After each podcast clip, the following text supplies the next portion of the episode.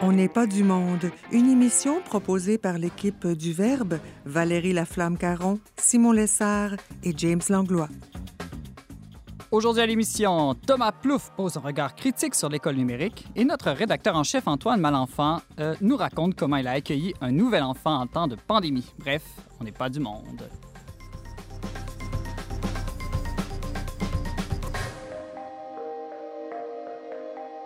Bonjour à tous, euh, bienvenue à votre magazine culturel catholique. Ici Simon Lessard pour cette édition spéciale dont n'est pas du monde en compagnie de ma joyeuse équipe. Bonjour James. Aujourd'hui, hier on était brillant, aujourd'hui on est joyeux, c'est ça. Exactement, un qualificatif nouveau à chaque jour, c'est le défi que je me lance. Bonjour Valérie. Bonjour Simon, je te souhaite un bon mercredi saint. Bon mercredi saint, est-ce que le mercredi saint ça a une couleur particulière? Bien, certainement toutes les journées de la semaine sainte ont leur importance, il ne faut pas en laisser une de côté.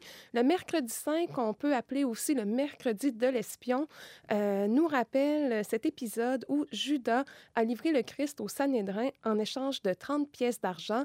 Et semble-t-il que chez les premiers chrétiens, on jeûnait lors de cette journée pour méditer là, sur euh, nos propres trahisons parce que nous Hmm. sommes des êtres imparfaits. C'est vrai, très Et intéressant. puis le lundi et mardi, c'était quoi euh, la signification? On y reviendra euh, l'année prochaine. James, euh, il y a en ce moment un mouvement qui s'appelle Musique bleue au Québec. Ouais, qui a été lancé par euh, l'artiste, compositeur, interprète dont j'ai déjà parlé à l'émission Philémon Simon, qui, a, qui veut rallier aussi toute la communauté artistique et radiophonique autour du mot-clic euh, hashtag musique bleue.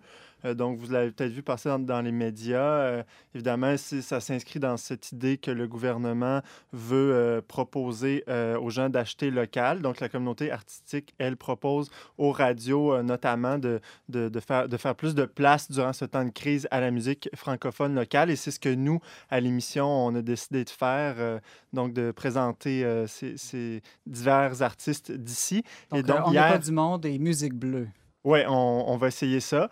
Puis hier, euh, justement, à l'émission, j'ai proposé en, en fin euh, de, de l'émission euh, d'écouter l'album de Louis-Jean Cormier. Ben, notre cher collègue Mario Blouin à la musique a entendu mon appel et donc aujourd'hui, il nous propose cette pièce de, de, de Louis-Jean Cormier de son dernier album. Qu'on entendra un peu plus tard dans l'émission.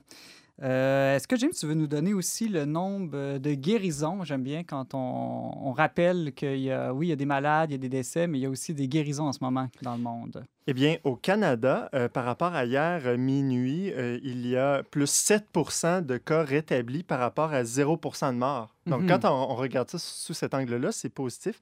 Donc, il y a en ce moment euh, 4 337 euh, personnes rétablies par rapport à 421 morts.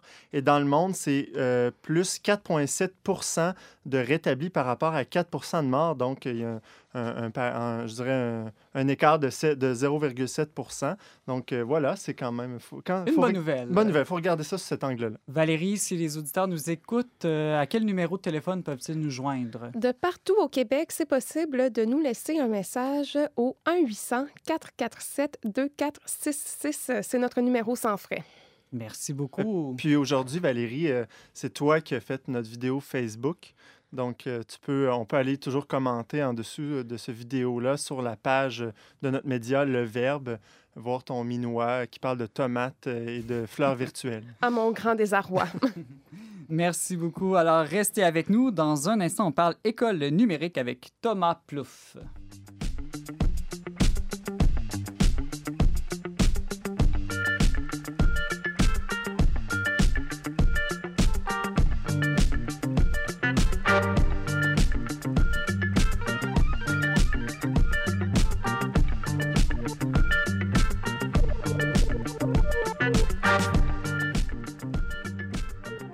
Il y a un peu plus d'un mois, On n'est pas du monde, Thomas Plouffe nous mettait en garde contre les désastres, désastres dis-je, de l'école numérique sans se douter que toutes les écoles du Québec seraient fermées quelques semaines plus tard.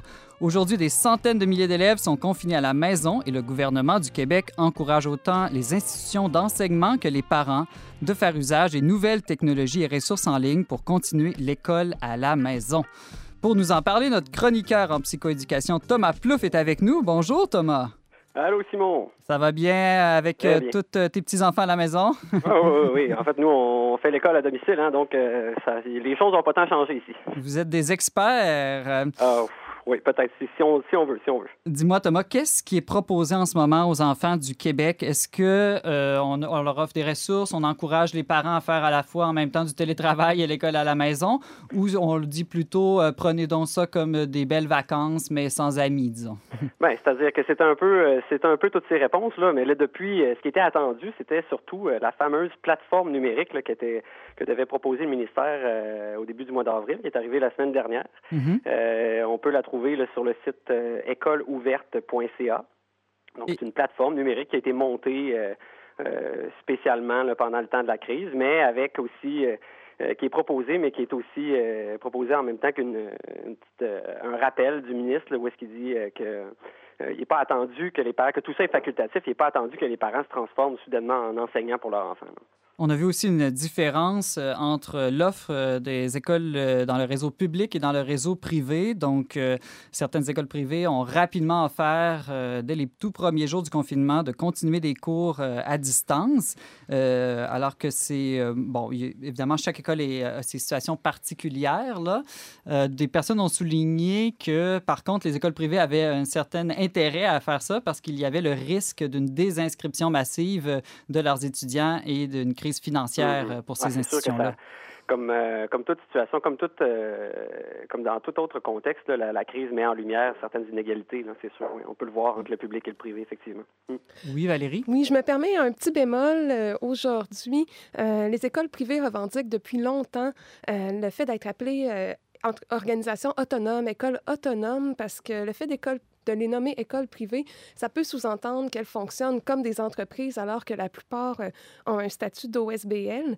Euh, moi, de, ce que je constate sur le terrain, c'est qu'elles ont euh, un mode de gestion qui est justement plus autonome, ce qui leur permet d'être plus libres et aussi plus réactifs, sans sous-estimer le fait qu'elles ont peut-être plus de ressources aussi. Ça, c'est un fait. Oui, on imagine mal les écoles privées du Québec à des machines à faire beaucoup, beaucoup d'argent. Effectivement. Thomas Plouffe, tu nous parles de l'éducation numérique. Euh, Je me demandais, Thomas, est-ce qu'il n'y a pas une certaine contradiction qu'on vit en ce moment? Ça fait quelques années qu'on entend beaucoup euh, les psychiatres et différents psychologues nous mettre en garde contre l'abus des écrans chez les enfants. Et aujourd'hui, on semble les encourager à passer une grande partie de leur journée à, être éduqués en ligne. Oui, c'est-à-dire qu'on s'entend, le, contexte est favorable et intéressant pour personne, pour euh, ni pour les enfants, ni pour les parents, ni pour euh, ni pour euh, ceux qui ont, qui ont mis en place ces ressources-là. On parle d'un pansement sur la sur la blessure. Puis je pense que tout le monde qui, travaillait à la ressource en était tout à fait conscient. Euh, là où il y a, une, euh, il y a un risque, c'est si en temps de, crise, justement, puisque le numérique nous, est présenté un peu comme une voie de salut. c'est, c'est, il arrive, comme un, il arrive comme un sauveur dans nos vies, et pas juste sur le plan de la scolarisation, mais aussi pour tout ce qui est au niveau de télétravail, les ressources en ligne deviennent gratuites. C'est facile, en fait, là, de, de, de- un peu de perdre de vue que euh, derrière le numérique, euh, tout n'est pas rose. Euh, et puis, c'est, moi, comme tu l'as présenté en début d'émission, on parlait du désastre de l'école numérique à, la dernière, à la dernière chronique, sans savoir que tout ça allait arriver. Mais c'est tout à fait à, tout à, fait à point. Le livre qui a été écrit par, par Philippe Biwix et euh, Karine Mauvilly, qui a été écrit en, en 2015, Le désastre de l'école numérique, c'est son titre, laissait déjà, mettait déjà en garde là, contre l'utilisation en, trop forte dose euh, du numérique pour les enfants euh, à l'école. Je comprends qu'il y a une différence entre faire de l'école numérique qui utilise abondamment les nouvelles technologies, un idéal, et, euh, plutôt ce que tu mentionnais, une béquille en situation euh, de crise comme en, ce moment. Euh, justement, le livre dont tu nous parles, Le, désastre de l'école numérique, euh, publié euh, en 2015, euh, nous met en garde que le numérique, c'est pas magique. Peux-tu nous expliquer en quoi un peu euh, ce n'est pas magique, euh, Thomas? Ben, en fait, c'est un, un risque de voir un peu le numérique comme quelque chose de, comme quelque chose d'un peu magique. Puis d'ailleurs, c'est un risque qui nous guette tous aussi, aussi nous comme adultes là, qui utilisons abondamment le numérique.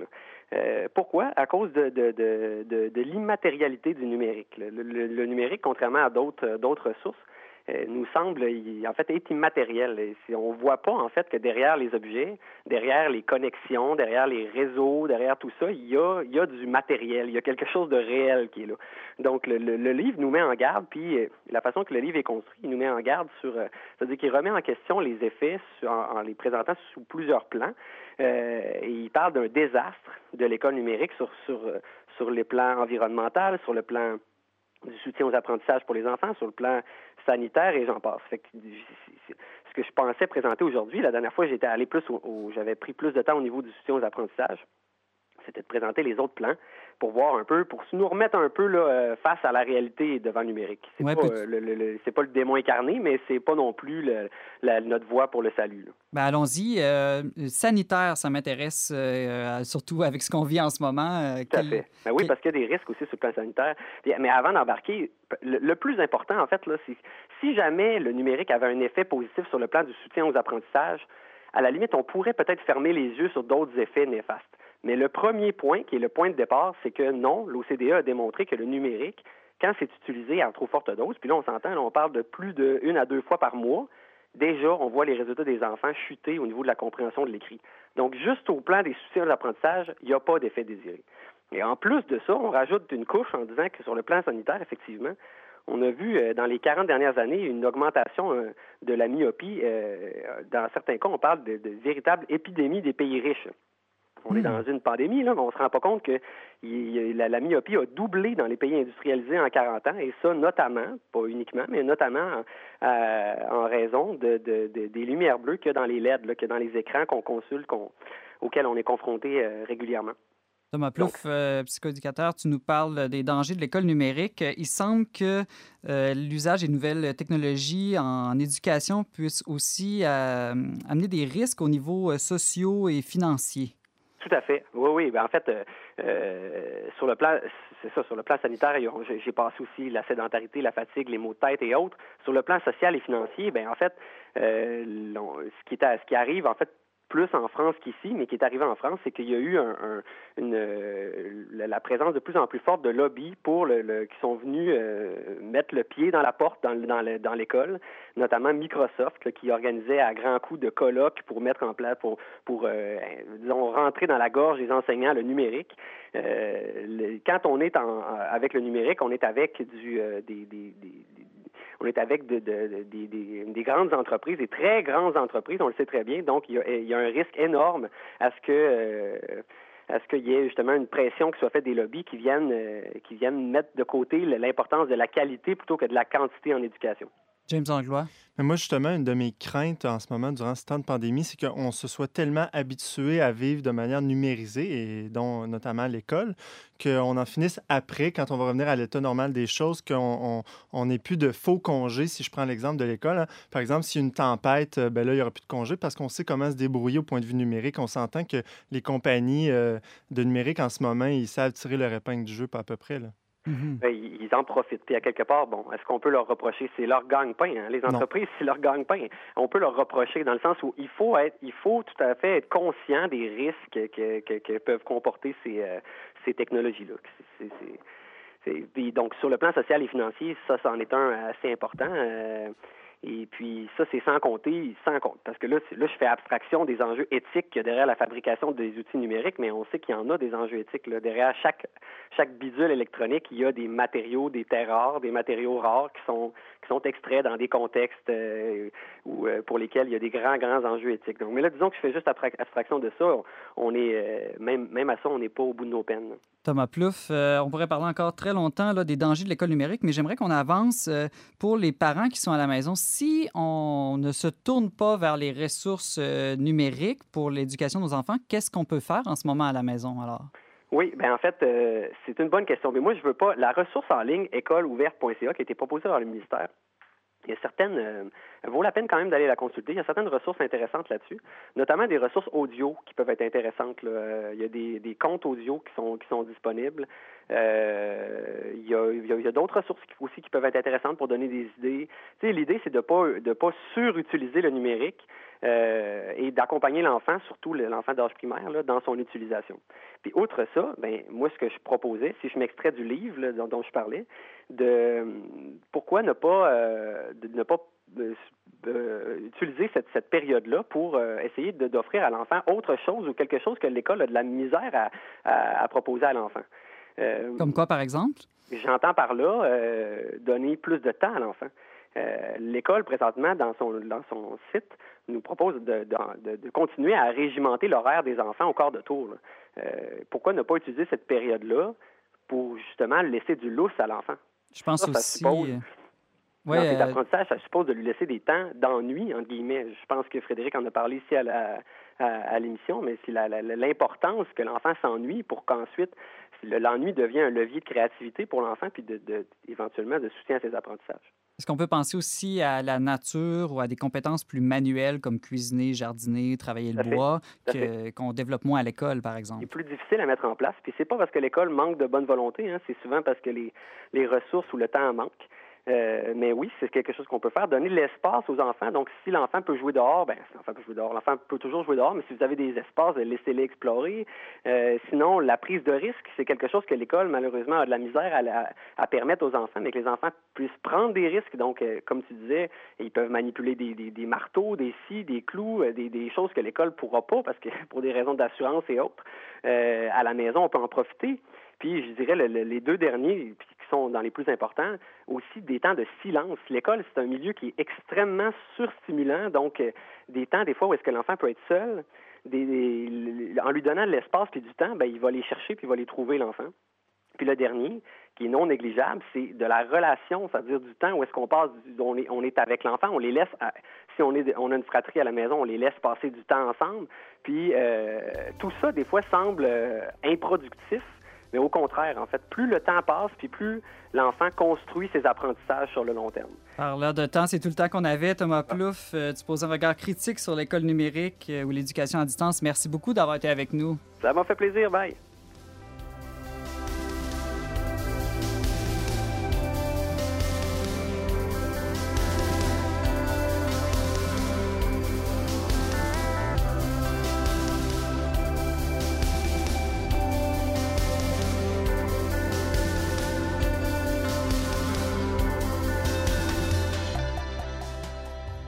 C'est maintenant l'heure de notre chronique quotidienne virale où Valérie Laflamme-Caron et James Langlois nous aident à analyser avec foi et intelligence, ce qui bouge dans les médias. Euh, James, on ne pouvait pas passer au silence aujourd'hui cette entrevue qui est en train de faire euh, en ce moment même le tour du monde du pape François avec un journaliste britannique. Oui, exactement. Euh, Austin Ivory, qui est très connu dans le milieu anglophone comme observateur journaliste, tu le disais.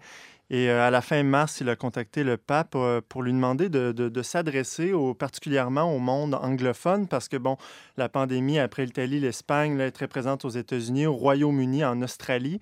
Donc, le pape lui a dit, bon, oui, je vais voir ce que je peux faire. Puis finalement, il lui a répondu. Donc, Austin Ivory s'est ad adressé à peu près six questions thématiques au pape. Donc, d'abord, la pandémie, les effets de la pandémie à Rome, hein, à la curie, comment ça fonctionne, etc. La mission de l'Église durant ce temps de pandémie, les, mesures des, gouvernements, quelles on a l'impression que le gouvernement en ce moment sacrifie l'économie pour la vie, alors que des fois, on a l'impression que c'est l'inverse. Euh, toute la question de l'économie plus humaine, la conversion écologique, euh, finalement, les effets euh, de la crise sur l'Église, hein, les changements que ça peut opérer dans une mental mentalité missionnaire, puis finalement, qu'est-ce qu'on peut dire aux, personnes plus âgées en ce temps de Pâques? Valérie Laflamme-Caron, tu as lu cette entrevue. Qu'est-ce qui t'a plus marqué? Euh, ben, il y a un passage où il va parler euh, de la culture de la mort euh, qui est souvent présente là, en, en, Occident. Puis par culture de la mort, on parle d'un certain rapport à la mort. Hein, on le sait avec l'euthanasie, l'avortement. c'est à l'être humain, c'est à nous de décider là, quand on met la fin, quand on met fin à une vie humaine. Et c'est ce qu'il va appeler, entre autres, là, la, la, culture de la mort. C'est un des éléments. On peut penser à la peine de mort aussi, oui, aussi ou au, au crime de guerre, par exemple. Exactement. Tout ce qui atteint finalement l'être humain dans sa dignité. moi, ce qui a été une de mes grandes surprises au Québec, je dois dire, c'est de voir la rapidité avec laquelle on a mis en place des mesures du moment que la menace a, été avérée. on a entendu peu de gens là, se contester en fait les mesures de confinement qui ont été mises en place pour protéger les personnes les plus vulnérables. Et puis moi, je suis souvent choquée de la façon dont on présente la vie de ces personnes-là, notamment les personnes handicapées, les personnes âgées, malades et en fin de vie, comme si leur vie n'avait plus de valeur. Et soudainement, on prend ce qui est le plus important pour nous, c'est-à-dire euh, l'économie, et on met tout sur pause pour protéger ces personnes-là. Moi, je dois avouer, euh, en général, je suis assez cynique et ça a été une surprise pour moi. Euh, j'aimerais vraiment ça que cet héroïsme-là, dont on fait chacun preuve en restant à la maison, ben, ça continue par des actes comme ça de sacrifice, de charité pour continuer justement à protéger les, les plus vulnérables. Oui, un certain retour de la notion de sacrifice qui, d'une manière, remet de l'ordre dans les valeurs dans une société. Hein, parce qu'après tout, quand on sacrifie quelque chose pour une autre, c'est qu'on reconnaît que l'une est supérieure ou plus importante euh, que l'autre. Donc, euh, un thème chrétien qui revient à la mode. Oui, puis ça nous rappelle que chaque personne est importante et que les êtres humains ne sont pas interchangeables les uns avec les autres. Euh, c'est quand même essentiel là, comme, comme rappel. James Anglois, qu'est-ce qui a plus retenu ton attention dans cette entrevue du pape François? Déjà, d'entrée de jeu, euh, le pape se demande comment je vis. Il répond à Austin Ivory comment je vis ça, comment il vit ça spirituellement. Il dit que, étrangement, ça le sort plus de lui-même, de ses propres préoccupations, alors qu'il est plus confiné, plus euh, renfermé sur lui-même d'une certaine manière.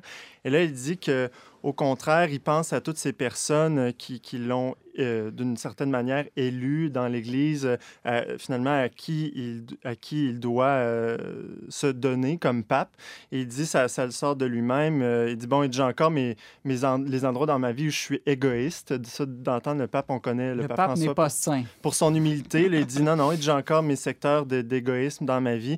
Mais il dit, chaque jeudi, mon confesseur vient, puis c'est là que je règle les affaires. mais il dit aussi, c'est un temps où je peux euh, penser à mes responsabilités maintenant qu'est-ce qui va venir après. Et lorsqu'il parle de l'après, ben, c'est intéressant parce qu'il dit euh, on a déjà commencé à voir un après, mais on voit que l'après est déjà tragique et douloureux. Donc, euh, même si le pape, on sans doute, est habité par euh, l'espérance de sa foi, mais on voit que cette espérance-là est réaliste, hein, qui n'est pas, pas une, espérance naïve ou ah oui, tout va bien aller, puis ça, hashtag ça va bien aller. Non, il dit euh, c'est tragique et douloureux ce qui s'en vient, mais il faut le préparer, puis il faut rester dans l'aujourd'hui. Euh, donc, comment, comment, il nous suggère comment préparer cet après en nous centrant d'abord sur l'aujourd'hui et en ne pas, euh, en évacuant pas nos préoccupations quotidiennes, en, ne, nous sauvant pas de ce qui nous attache dans notre réalité à chaque jour et les choix qu'on doit prendre. Parmi ses préoccupations pastorales aussi, j'ai été frappé que le pape François dise que le peuple de Dieu a besoin que le pasteur soit proche de lui. Bon, une phrase euh, qu'on entend assez souvent là, de lui, de, de sentir l'odeur de ses brebis. Mais il a ajouté que les pasteurs ne se protègent pas trop, qu'ils s'exposent donc euh, d'une certaine manière. Une phrase qui peut peut-être euh, en bouleverser certains. Euh, on a vu entre autres des, prêtres en Italie, je pense Valérie, sacrifier leur vie pour aller au chevet des mourants. Oui, pour leur offrir les derniers sacrements, justement. Puis c'est une nouvelle là, qui a fait le tour du monde. Même les gens en dehors de l'Église ont été interpellés par ça. comment on pourrait réfléchir à cette thématique-là au Québec? je trouve que parfois on a une culture ecclésiale qui est un peu rose bonbon. Euh, le temps de crise qu'on traverse euh, présentement nous invite à faire face aux tragiques de la vie puis à en tenir compte. Donc, je pense que c'est un rappel important, euh, surtout dans cette semaine sainte. On s'en va vers le vendredi saint. le Christ, pour ressusciter, a dû mourir. Donc, c'est plus arc-en-ciel ces temps-ci que rose bonbon, mais c'est encore très coloré. oui, oui, mais ça peut être plus vieux aussi. oui, en même temps, on a reçu ici à l'émission, il y a deux semaines, le vicaire général du diocèse de Québec qui nous faisait remarquer que même si le témoignage du martyr peut être très beau euh, de la part de certains prêtres, ici au Québec, notre réalité, c'est que la très grande majorité du clergé est très âgée et qu'il vaut peut-être mieux protéger en ce moment leur vie pour qu'ils puissent continuer à donner des précieux services dans les années à venir. Euh, moi, j'ai trouvé ça intéressant de cette question-là qu'il lui pose. Il, il, la situe, la contextualise, là, Austin Ivory et sa question, dans euh, un livre qui est très cher au pape François, un livre euh, écrit par un auteur italien, Alessandro Manzoni, qui s'appelle Les fiancés. Ça se déroule durant une pandémie, la pandémie de Milan en 1630. Et puis, voilà, moi, d'une part, ça m'a donné le goût de lire ce livre-là, parce que je me dis, ah, peut-être que ça pourrait nous inspirer pour aujourd'hui.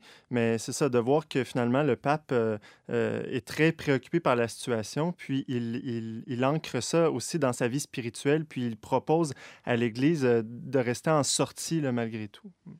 Valérie, euh, il semble aussi que le, le, pape parle de retour à une vie peut-être plus incarnée, un retour au réel, de ne pas se réfugier dans le virtuel? Oui, euh, moi, ça m'a interpellée parce que je vis une grande insatisfaction euh, ces semaines-ci par rapport au virtuel. C'est certain que je me suis laissée tenter par de nombreux apéros Skype et je suis certaine que je ne suis pas la seule.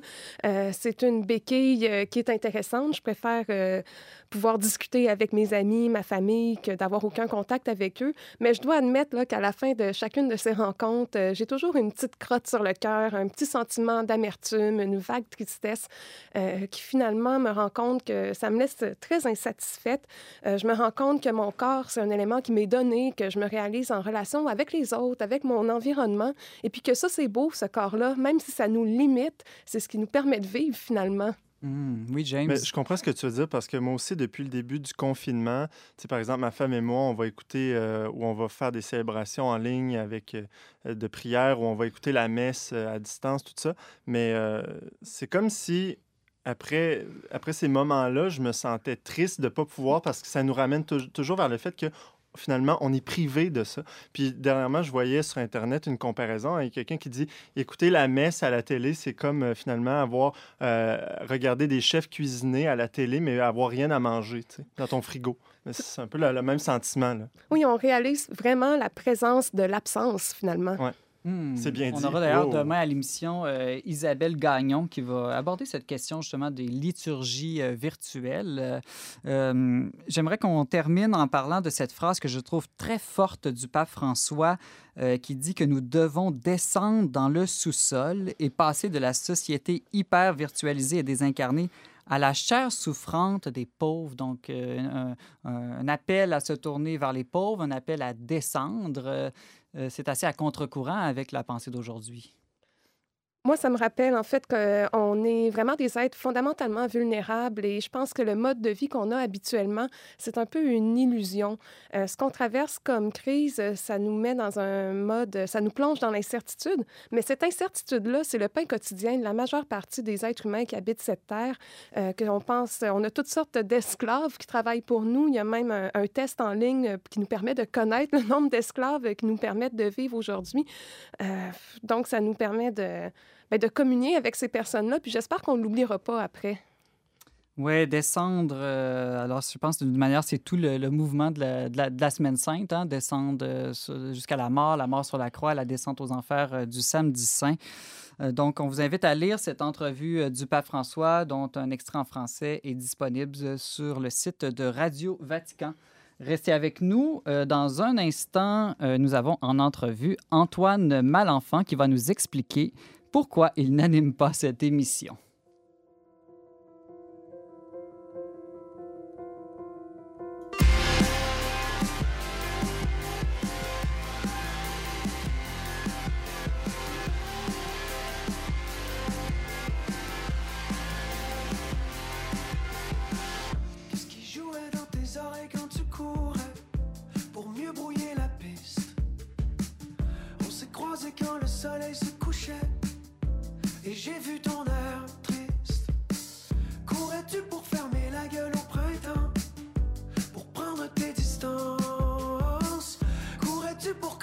Gueule au présent Et doubler la cadence, doubler la cadence.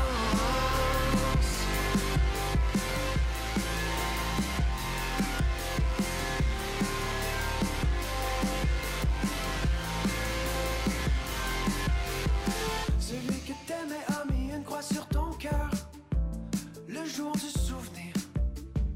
Comme sur le panneau juste à côté de l'échangeur Même l'amour doit partir Briser le mur du son cette nuit-là, exploser le silence. Et depuis tu cours pour oublier tout ça.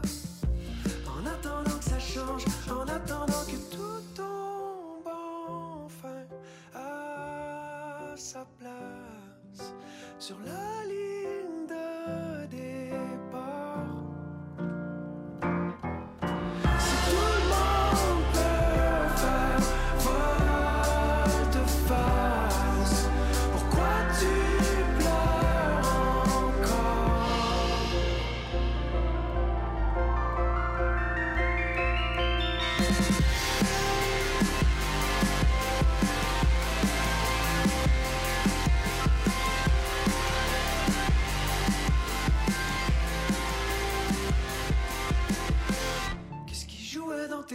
Quand tu cherchais à retrouver ton ex.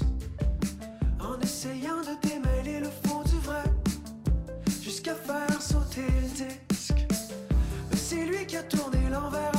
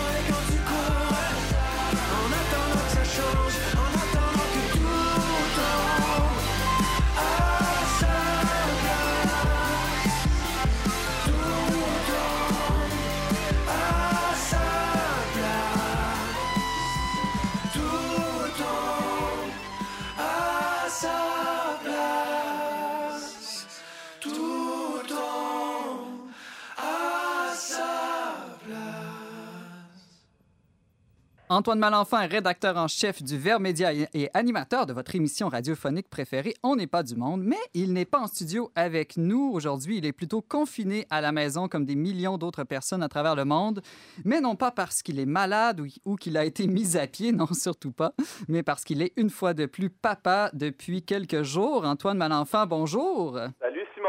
Allô Antoine, c'est un peu drôle d'inverser les rôles et que ce soit moi qui sois assis sur ta chaise et qui t'interviewe aujourd'hui. Ben ouais, j'espère que tu la tiens bien chaude en attendant que je revienne. Je fais mon possible. Salut Antoine. Allô, allô. Euh, donc, Antoine, tu as eu un nouvel enfant. Est-ce que c'était pour faire un pied de nez à la mort que ta femme et toi aviez planifié cette naissance en pleine pandémie? Euh, Ben, nous, on est des pros de la planification des naissances, c'est bien connu. euh, c'est ce qui fait notre réputation d'ailleurs. Et On avait prévu que notre notre nouveau bébé euh, arriverait en plein en plein contexte euh, de, de, de pandémie. Ouais, c'était c'était une idée originale qu'on a eue il y a neuf mois. On avait prédit tout ça et voilà, il est arrivé en pleine forme. Est-ce que, Antoine, tu peux nous dire le nom du bébé? Ah mon Dieu, ça, ça, ça, c'est une grande question. Bon, puisqu'on n'est pas sur les réseaux sociaux, mais à la radio, euh, je peux dévoiler qu'il s'appelle Louis. Et c'est un prénom qui signifie combat et gloire. Et Hmm. c'est pas c'est pas innocent, c'est pas anodin ce choix-là. C'est aussi le nom de son grand-père maternel. Hein? Euh, mais pourquoi combat et gloire? Parce que combat parce que euh, ben, durant toute la grossesse, il s'est euh, il s'est très bien battu euh, euh, parce qu'il y avait une incompatibilité de, de, de sang avec euh, avec sa maman. Donc euh, il, a, il a dû recevoir des transfusions. Ça a été très compliqué. Euh, et euh, il est finalement il a il a bien résisté à tout ça. Il est né euh, en pleine santé. Et gloire, ben, parce que pour nous, c'est cet enfant-là, c'est vraiment une manifestation de la, de la gloire de Dieu. On est vraiment reconnaissant, plein de joie pour pour cette vie qui naît. Ben, Simon l'a souligné hein, tout à l'heure en plein contexte de, de, de, de- oui de pandémie, de Covid-19. Pour nous, c'est c'est comme un, une consolation, un baume au milieu de, de ce- l'état du monde qui est un peu inquiétant, même euh, angoissant par bout, mais là, euh, l'arrivée du petit Louis euh, apporte beaucoup de joie, beaucoup de légèreté, beaucoup de sens finalement à tout ça. hein. Ça vient nous... Il y a comme un mystère de la vie au milieu du, du mystère de la mort et euh, ben, pour nous, c'est la meilleure préparation euh, à Pâques qu'on s'apprête à vivre dans quelques jours. Oui, tout à fait. Je me demande, Antoine, comment ça s'est euh, vécu, cette naissance-là, dans les hôpitaux? J'imagine qu'il y a un climat assez particulier en ce moment. Est-ce que le, le- la- même le milieu des naissances est affecté par la pandémie? Évidemment, tout, tout le, le- le milieu hospitalier est, est en branle-bas de combat, là, euh, mais c'était- c'est paradoxal parce qu'à la fois, il y a, il y a un, un stress, là, une tension qui est palpable, mais aussi une détente euh, qui est... euh, euh, qui est présente et je m'explique, c'est que euh, ils ont vidé littéralement les hôpitaux. Euh, c'est très tranquille. Mhm. Plus, euh, par exemple, au CHUL où on était, il n'y a plus aucun espace commun qui est ouvert, sauf pour les employés. Euh, il n'y a plus aucune visite. Et même pour euh, visiter notre euh, notre petit qui est encore à l'hôpital pour recevoir quelques soins ces jours-ci, euh, rien de rien de grave là, ne vous inquiétez pas. Euh, ben, euh, on ne on ne peut qu'y aller un à la fois, euh, même euh, même les parents là, euh, de, des- bébés. Alors ça, ça reste très restreint Euh, pour les accompagnements. Je sais que pour ceux qui qui doivent faire un suivi de grossesse, euh, par exemple, les femmes qui doivent euh, avoir euh, voir euh, une échographie, euh, par exemple pour voir le, le sexe du bébé, la croissance, tout ça à 20 semaines, ben elles peuvent plus être ac- accompagnées euh, désormais. Donc il y a, y quand même une euh, une tranquillité, mais aussi une, une tension. Euh, évidemment, il y a des mesures d'hygiène, il y a des gardes de sécurité un peu partout qui vous invitent à vous, à vous laver les mains, qui vous invitent, qui vous euh, demandent euh, de vous, vous laver les mains fortement, disons, oui. dans, euh, dans les hôpitaux. C'est assez c'est assez contrôlé et euh, bon, on peut s'en réjouir parce qu'évidemment, on veut protéger le, le- le personnel, on veut surtout pas que euh, que, que, que, par exemple, les infirmières, les médecins, tout le personnel médical soit, soit infecté et, et, et on a besoin d'eux hein, dans les prochaines semaines. Mhm. C'est Tout, évident. tout ça pour créer un contexte, euh, disons, rassurant, parce qu'on sait que l'anxiété, c'est pas ce qu'il y a de mieux pour une femme enceinte et encore moins une femme qui, qui accouche. Ah, Euh, C'est vrai, mais ah, ah, je pense que euh, justement, les, toutes ces mesures d'hygiène-là, oui, peuvent être stressantes ou peuvent être euh, euh, angoissantes peut-être pour certains, mais oui, c'est vrai que ça peut rassurer, ça peut aussi nous, nous donner l'impression qu'ils ont pris les mesures nécessaires pour, pour endiguer la chose. Hmm. Oui, James. Au fond, euh, c'est beaucoup plus calme, comme tu le disais, dans les hôpitaux, Antoine, parce que souvent, après l'accouchement, tu le sais par expérience, hein, il y, a, il y a plein d'intervenants qui viennent dans les chambres. euh, puis là, donc, j'imagine qu'il y a beaucoup moins de monde là, qui rentre dans la chambre. C'est beaucoup plus tranquille. Euh, j'irai pas jusque-là. Ah. Euh, ouais, on pourra en discuter peut-être une autre fois là, de- du déroulement de l'accouchement en tant que tel. Nous, on a eu la chance de, de connaître les deux milieux, là, le les maisons de naissance et euh, les hôpitaux pour les naissances de nos enfants.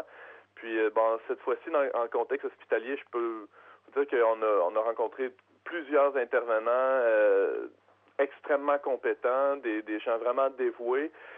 Mais aussi il y a quand même un, grand un grand clash là ou une grande différence entre la tranquillité des maisons de naissance et le milieu hospitalier. C'est vraiment deux univers euh, diamétralement opposés, je dirais. Il a fallu même euh, demander à avoir un peu de cette tranquillité là qu'on qui, a, qui a permis finalement euh, à mon épouse de de se détendre suffisamment pour. euh, Mais là, j'entre dans les détails. non, c'est pas obligé, Antoine. Je ne voulais pas aller vers là, mais on, on aura l'occasion d'en rediscuter. Ça Ben oui, puis on en profite pour remercier d'ailleurs tout le personnel hospitalier qui accompagne aussi bien la vie que la mort à chaque jour avec beaucoup de courage. Euh, Antoine, en ce moment, tu es en congé paternité à la maison, donc euh, qu'est-ce que tu fais? J'imagine que tu en profites pour lire des livres, euh, siroter des, des bons cafés et, Ouais, et suivre assidûment les réseaux sociaux et écouter notre émission. La Dolce Vita, vous vous imaginez bien, euh, père de, de huit enfants. Huit euh, enfants, je suis pas sûr que tous nos euh, auditeurs avaient pris conscience. que, Pardon? que tu as huit enfants, c'est assez rare aujourd'hui. Oui, oui, oui, c'est ça, mais euh, c'est, euh, la, la bonne nouvelle, c'est qu'ils s'occupent assez bien entre eux. là. Le, le- le fait que l'école soit arrêtée, euh, ben, ça, ça permet aux enfants de s'amuser entre, entre eux, ce qu'ils ce qu'ils peuvent pas toujours faire quand, il y a les cours. C'est comme un long samedi, finalement, ou un long dimanche, là, euh, selon les, selon les jours. Puis, non, euh, euh, je suis bien occupé. Là. Mon épouse a fait des, des allers-retours à l'hôpital pour, euh, pour voir le bébé et euh, pour poursuivre l'allaitement euh, ces jours-ci. Donc moi, ça me ça me permet de passer plus de temps avec les enfants. On a fait des tentatives de de, de cours de français. Euh, on fait des euh, ben, les enfants jouent dehors quand même pas mal, là, sont dans la cour euh, une bonne partie de la journée. Euh, non, on, on s'ennuie pas, ça c'est certain. Qu'est-ce que ça change en ce moment, les mesures de confinement pour vous à la maison, dans la vie familiale? Est-ce que c'est à peu près du pareil au même ou ça a vraiment bouleversé votre mode de vie? Euh, je dirais pas que ça a bouleversé notre mode de vie. On était évidemment, là, euh, étant une famille nombreuse, les, les sorties, euh, tout ça, c'était quand même assez restreint. Là. Pas qu'on vit euh, en, en cabané, enfermé, là, en temps normal, pas du tout, mais évidemment, on n'allait pas au resto chaque semaine. Le théâtre, le cinéma, c'était des, événements exceptionnels. Donc, pour ce qui est de, la, de la vie à l'extérieur de la maison, c'est assez... euh, je dirais que le, le principal bouleversement qu'on vit ces jours-ci, c'est vraiment l'arrivée de Louis. Euh, et le, le- bon, le confinement en rajoute une couche, là, évidemment, mais c'est pas euh, c'est pas un grand bouleversement. Les enfants, comme je le disais, s'amusent entre eux. Ils n'ont pas trop le temps de se tourner les pouces. Quelque chose que je suis assez étonné euh, de pas trop entendre ces temps-ci, c'est euh, papa, j'ai rien à faire. Euh, ça, d'habitude, quand c'est le samedi ou euh, ou dimanche, là, la fin de semaine, normalement, j'entends assez régulièrement cette phrase-là. Puis euh, depuis deux, trois semaines, c'est assez rare euh, que, que j'entende ça. Je m'en réjouis, là. C'est pas, je suis pas en train de me plaindre du tout. Tes enfants deviennent plus créatifs peut-être. ben, les, les moments d'ennui, les moments de... euh, oui, c'est ça, ça permet d'inventer des nouveaux jeux. Hier, ils, ont fait un jardin dans, dans la neige qu'ils font euh, dehors. Ils ont sorti des jouets de carrés de sable, puis ils se sont mis à, à, à gratter euh, dans, la neige. Moi, je suis quand même très ravi là, de voir, voir comment ça se déroule pour l'instant. Évidemment, j'aurais peut-être pas le même discours dans un mois ou deux, là, quand si jamais ça se prolonge. Peut-être que on aura on sera venu à bout là, de toutes nos bonnes idées créatives, mais pour l'instant, euh, disons que ça se gère assez bien là, euh, de ce côté-là. Nous, ce que ça change aussi beaucoup dans notre couple, ben là, évidemment, mon, mon épouse est euh, fait des allers-retours au CHUL, là, on se voit pas beaucoup, mais euh, ce que ça change beaucoup, c'est que notre principale source de conflit, c'était d'arriver à l'heure à la messe. Les retards pour la messe, ben là, on n'a plus ça à gérer. Fait que il y a comme une détente là aussi, beaucoup de. Euh, Est-ce que vous priez en famille quand même malgré tout? Comment? Est-ce que vous priez quand même en famille même s'il n'y a plus de, de messe le Ah non, dimanche? on a fait congé, là. On fait congé de tout ça. euh, Congé de congé tout, d'école, congé de prière. Non, non, c'est vrai. euh, ouais, ben c'est ça, ça nous donne le temps de, euh, de, de prier euh, un peu plus. hein. On a, en fait, on a moins d'excuses pour pas prier, c'est plutôt ça. Euh, donc, quand on... euh, en fait, un peu... Oui, plus souvent qu'à l'habitude, je vous dirais qu'on a, on, a ces moments-là qu'on peut prendre ensemble, soit en couple ou en famille. Euh, le, nous, il faut dire, le dimanche matin, c'était déjà un moment de prière en famille, euh, une petite célébration euh, très simple avec quelques chants, quelques lectures euh, de la parole de Dieu qu'on faisait avec les enfants. Nous, on a l'habitude d'aller à la messe le samedi soir, mais donc ça, ça n'a pas vraiment changé. Le dimanche matin reste un moment de prière familiale. Euh, puis c'est toujours suivi d'un bon dîner, souvent sous forme de brunch. Donc ça, cette routine-là euh, demeure euh, demeure inchangée. Le- les enfants sont euh, donc sentent pas vraiment de grands bouleversements là non plus. Ça, ça, reste ça reste la vie de prière familiale pas mal habituelle. Antoine, trouvez-vous ça difficile de ne pas avoir de, de visiteurs euh, de la famille, tout ça, pour aller voir le bébé? Ou tout- Euh, Ben c'est ah, sûr qu'il est encore à l'hôpital. mais- Ouais, ouais, c'est sûr qu'on a hâte de pouvoir euh, le présenter à toute la famille, mais avec les, les technologies aujourd'hui, on peut on peut montrer des vidéos, on peut même faire des Ouais, appels euh, vidéo. Euh, mais euh, moi, étant plutôt euh, plutôt euh, jaloux là, et, et, euh, ou pas pas jaloux, c'est peut-être pas le bon terme, mais euh, plutôt sauvage là. J'aime bien avoir ce cocon là, ce moment d'intimité là. Quand la vie arrive, moi, j'ai toujours été euh, euh, content de vivre ces moments-là en, en- dans l'intimité, là, avec mon épouse, avec le bébé qui arrive, avec nos, les frères et sœurs, euh, en fait, les, les- les- nos enfants, les frères et sœurs du nouveau bébé. Donc, d'avoir ce- ce- cette intimité-là, disons, prolongée, c'est, pas euh, c'est pas quelque chose qui me dérange du tout. Je sais que pour d'autres, ils vivent ça autrement. Ils ont très hâte de, euh, que toute la famille élargie, les amis puissent, euh, puissent rencontrer le, le nouveau bébé, mais dans notre cas, en tout cas dans mon cas, je vais parler pour moi, c'est pas c'est pas du tout quelque chose qui est, qui est dérangeant, au contraire. Moi, j'ai une question, Antoine, qui peut être un peu euh, intrusive. Tu me le diras si je suis trop curieuse. Je sais que vous avez une vie communautaire euh, bien remplie. Ouais. Euh, tu nous parles de temps de prière en famille le dimanche. Avant, vous aviez la messe le samedi. Est-ce que dans votre communauté, vous avez amorcé un virage technologique? Euh, comment vous vivez ça? Non, c'est pas du tout intrusif, c'est une bonne question. Il y a, euh, ben nous, on a le, le, père Alex Cordoni là, qui est euh, qui qui, euh, qui nous suit, là, notre communauté, notre groupe de prière. Lui, il est, ben, il est dans Bellechasse présentement et il a initié des rencontres, des célébrations de la parole par, par vidéoconférence. Et moi, j'ai été étonné, en tout cas, je, je l'ai expérimenté une fois à date, là.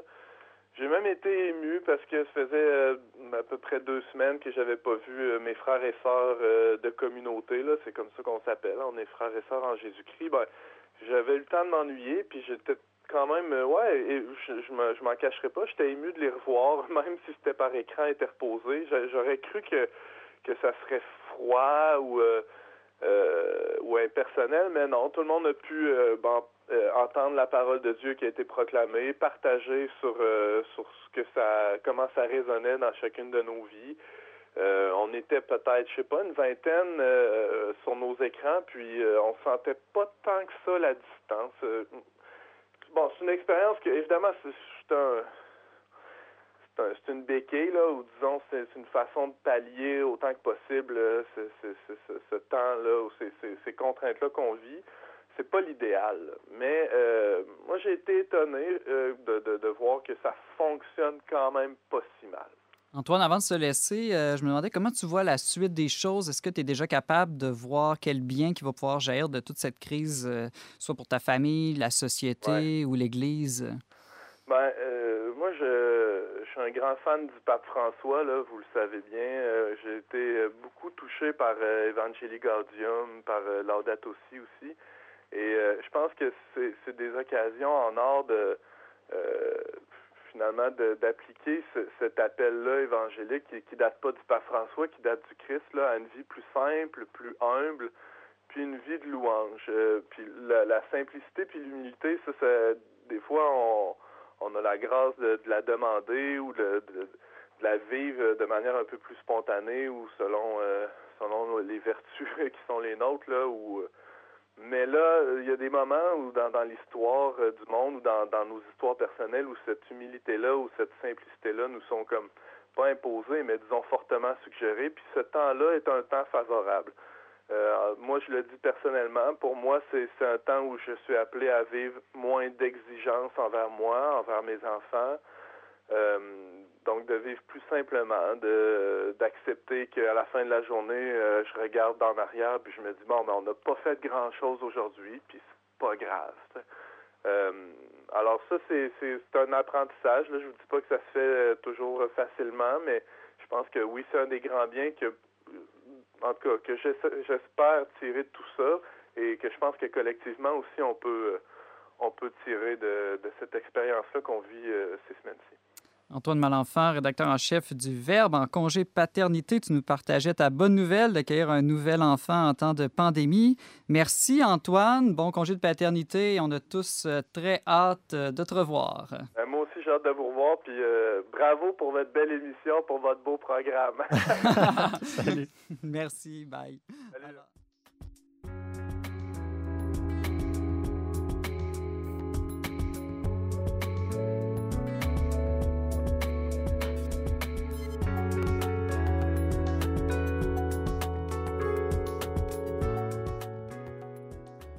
Voilà, c'est ce qui conclut notre émission aujourd'hui. Demain, on reçoit Isabelle Gagnon qui va nous enseigner comment vivre une liturgie virtuelle et Monseigneur René Gay, évêque de Chicoutimi, va aborder avec nous le mystère du jeudi saint. Merci d'avoir été avec nous aujourd'hui. Vous pouvez en tout temps écouter et partager cette émission en balado-diffusion. Pour tous les détails, visitez letradunionverbe.com radio. Je remercie mes deux colorés co-animateurs James Langlois et Valérie Laflamme-Caron. Merci aussi à Mario Blouin pour les choix musicaux et à Thierry Boutin à la régie. On se retrouve demain même heure, même antenne pour une autre édition spéciale dont n'est pas du monde.